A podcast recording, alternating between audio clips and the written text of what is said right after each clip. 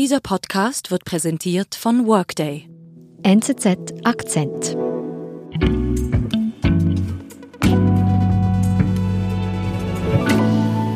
Gerald Hosp, du bist unser Rohstoffexperte. Und ähm, ich gehe jetzt einfach mal davon aus, dass du deshalb ständig Korruptionsprozesse verfolgen musst.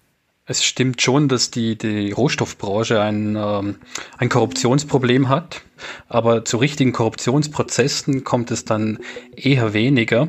Und wir erleben jetzt eben mit dem Prozess gegen Benny Steinmetz einen der spektakulärsten Fälle innerhalb der Branche, eben deshalb, weil man so viel darüber weiß. Der Kampf um einen verborgenen Schatz in Guinea gleicht einem Agententhriller. Und er zeigt, wie schmutzig die Geschäfte der Rohstoffbranche sein können. Du hast gesagt, dieser Benny Steinmetz steht vor Gericht. Wer ist denn dieser Benny Steinmetz? Benny Steinmetz ist in der Rohstoffbranche eine Größe. Er ist in Israel geboren, hat aber auch noch die französische Staatsbürgerschaft und hat im Diamantenhandel angefangen, ist dort groß geworden und hat Afrika kennengelernt und dort auch gesehen, eben was für Schätze dort liegen. Und um welchen Schatz geht es jetzt in diesem Prozess konkret? Es geht um äh, ein riesiges Eisenerzvorkommen. Das Gebiet, in dem dieses äh, Vorkommen liegt, das heißt Simandu und das liegt in Guinea, ist ein westafrikanischer Staat. Guinea zählt zu den ärmsten Staaten in Afrika und das Eisenerz, äh, das dort liegt, zählt auch zu einem der größten noch ungehobenen Schätze innerhalb der Rohstoffbranche. In the southeast of Guinea, the Simandu range has some of the largest high-grade iron ore deposits in the world. Und wieso ist denn dieses Erz so wertvoll? Erz wird vor allem für die Stahlproduktion verwendet. Es ist eigentlich sozusagen das Schmiermittel der Industrialisierung. Und in frühen 2000er Jahren hat vor allem der Boom in China dazu geführt, dass Eisenerz sehr, sehr begehrt war. Und drei der größten Rohstofffirmen, die ziehen ihre Gewinne vor allem aus dem Abbau von, von Eisenerz. Das ist Wale, BHP Group und, äh, und Rio Tinto. Mhm. Und da hat jetzt Benny Steinmetz ein großes Geschäft gewittert, er der sonst eher mit Diamanten zu tun hatte. Genau, also dieses große Vorkommen Simandu in, in, in Guinea, das ist so richtig international bekannt geworden im Jahr 2002. Das Rohstoffunternehmen Rio Tinto hatte da entdeckt, dass es ein riesiges Vorkommen ist. Und Benny Steinmetz hat sehr wahrscheinlich im Jahr 2005 oder eben ein bisschen später damit bekommen, dass da nicht sehr viel passiert. Rio Tinto hat zwar exploriert, hat nachgeschaut, wo denn Eisenerz liegen könnte, wie die geologischen Voraussetzungen sind, aber es ist nicht viel passiert und da hat er eine Chance gewittert. Mhm. Und was macht er? Seine Firma kannte Guinea nicht besonders gut. Ähm, man hatte keinen Zugang zu Regierungsstellen und was man in solchen Fällen macht, ist, man, man schickt jemanden, der Kontakte knüpfen soll. Und das hat die Firma von, von Benny Steinmetz gemacht. Mhm. Sie haben ähm, einen französischen Geschäftsmann, der schon länger in Afrika war, wurde dorthin geschickt äh, mit dem Auftrag eben, man sollte sich um Kontakte und Lizenzen kümmern. Und dieser französische Geschäftsmann hat die Umgebung des Präsidenten abgecheckt und es hat sich dann immer mehr herauskristallisiert, dass äh, eine Person, die wichtig sein könnte, die vierte Frau des damaligen Präsidenten Lanzana Conte ähm, war. Und so hat dieser französische Geschäftsmann diese vierte Frau des Präsidenten herausgepickt und sie auch mit Geschenken überschüttet.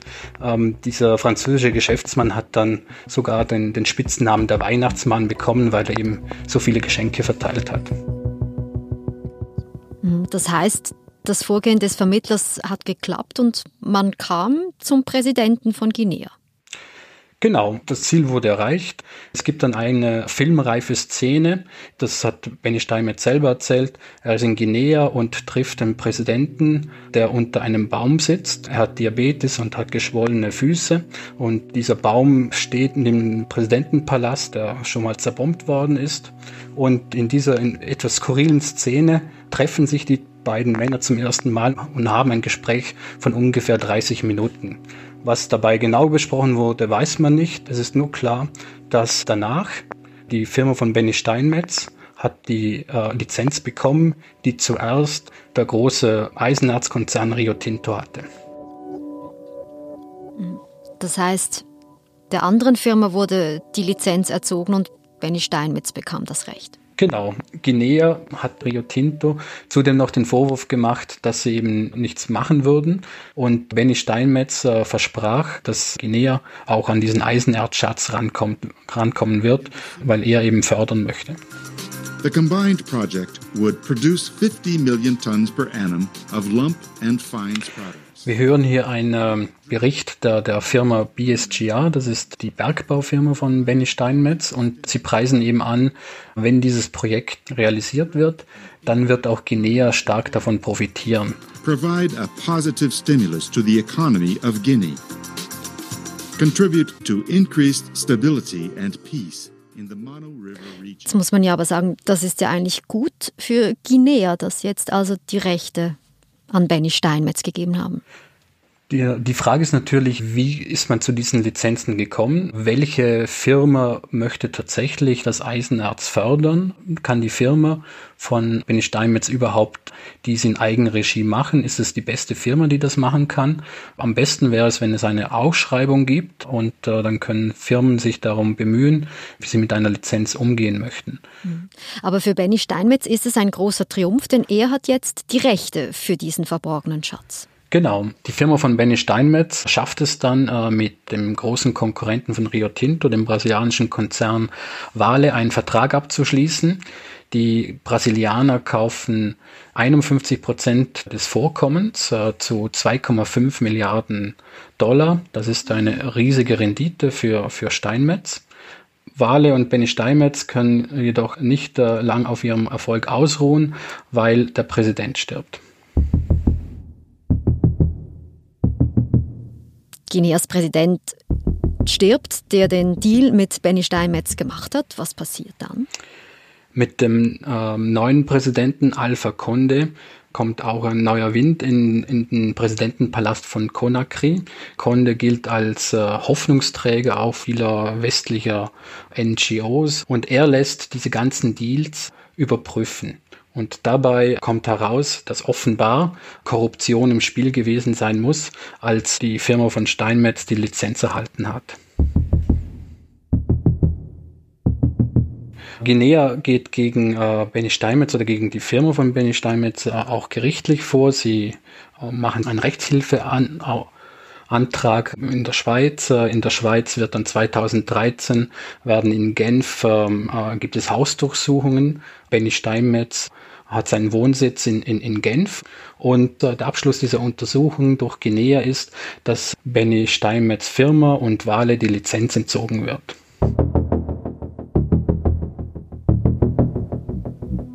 Wir sind gleich zurück. Die Welt verändert sich schneller denn je. Halten Sie Schritt mit der Enterprise Cloud von Workday – ein einziges System für die Planung aller What-If-Szenarien. Workday, das Finanz-, HR- und Planungssystem für eine Welt im Wandel.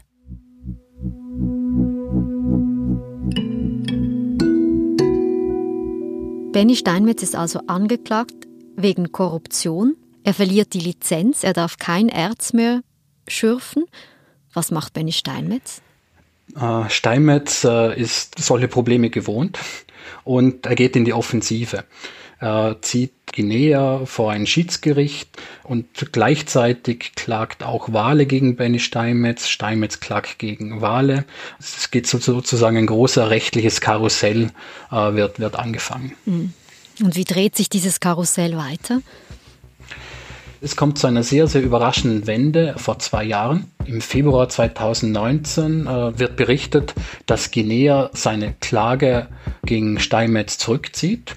Im Gegenzug muss auch äh, Steinmetz dieses Schiedsgerichtsverfahren gegen Guinea zurückziehen und gleichzeitig ist es Steinmetz sogar möglich, in Guinea weiter zu investieren in einem kleineren Eisenerzvorkommen in der Nähe von Simandu.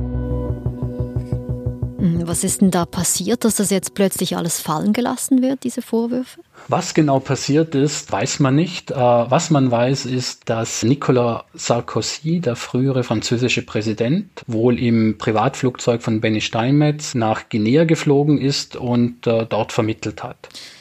Also wie muss ich das verstehen? Hier mischt sich ein ehemaliger französischer Präsident in diesen Korruptionsprozess ein.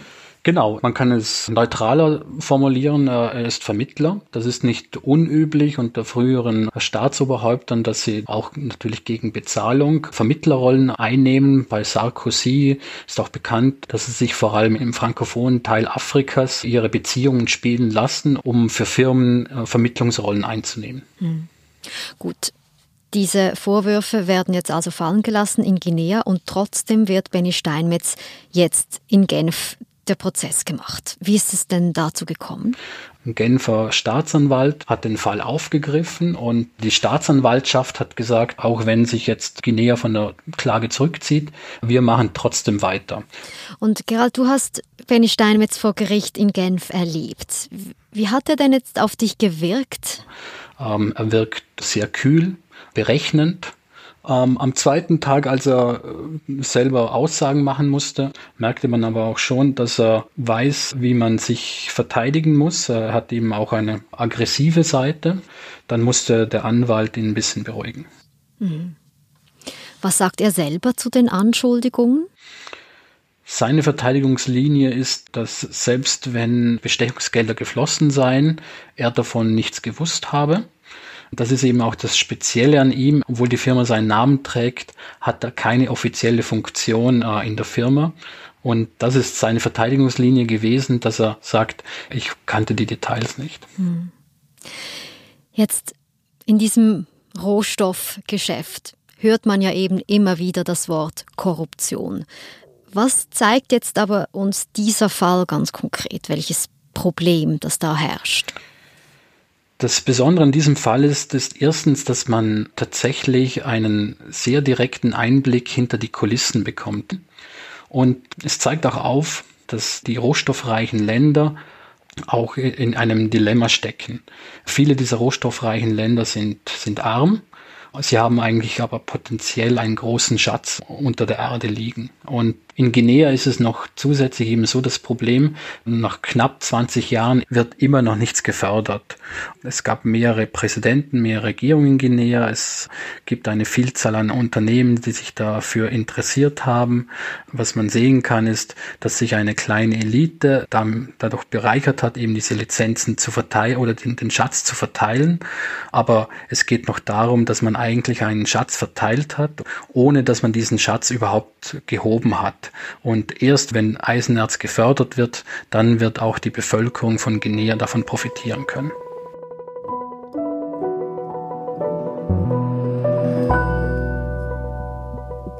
Gerald, vielen Dank und liebe Grüße zu dir nach Österreich ins Homeoffice. Danke euch. Das Gericht in Genf hat geurteilt und kommt zum Schluss, Benny Steinmetz hat Schmiergeld bezahlt, um an die Schürfrechte in Guinea zu kommen und er wurde zu fünf Jahren Haft verurteilt. Benny Steinmetz will das Urteil aber weiterziehen.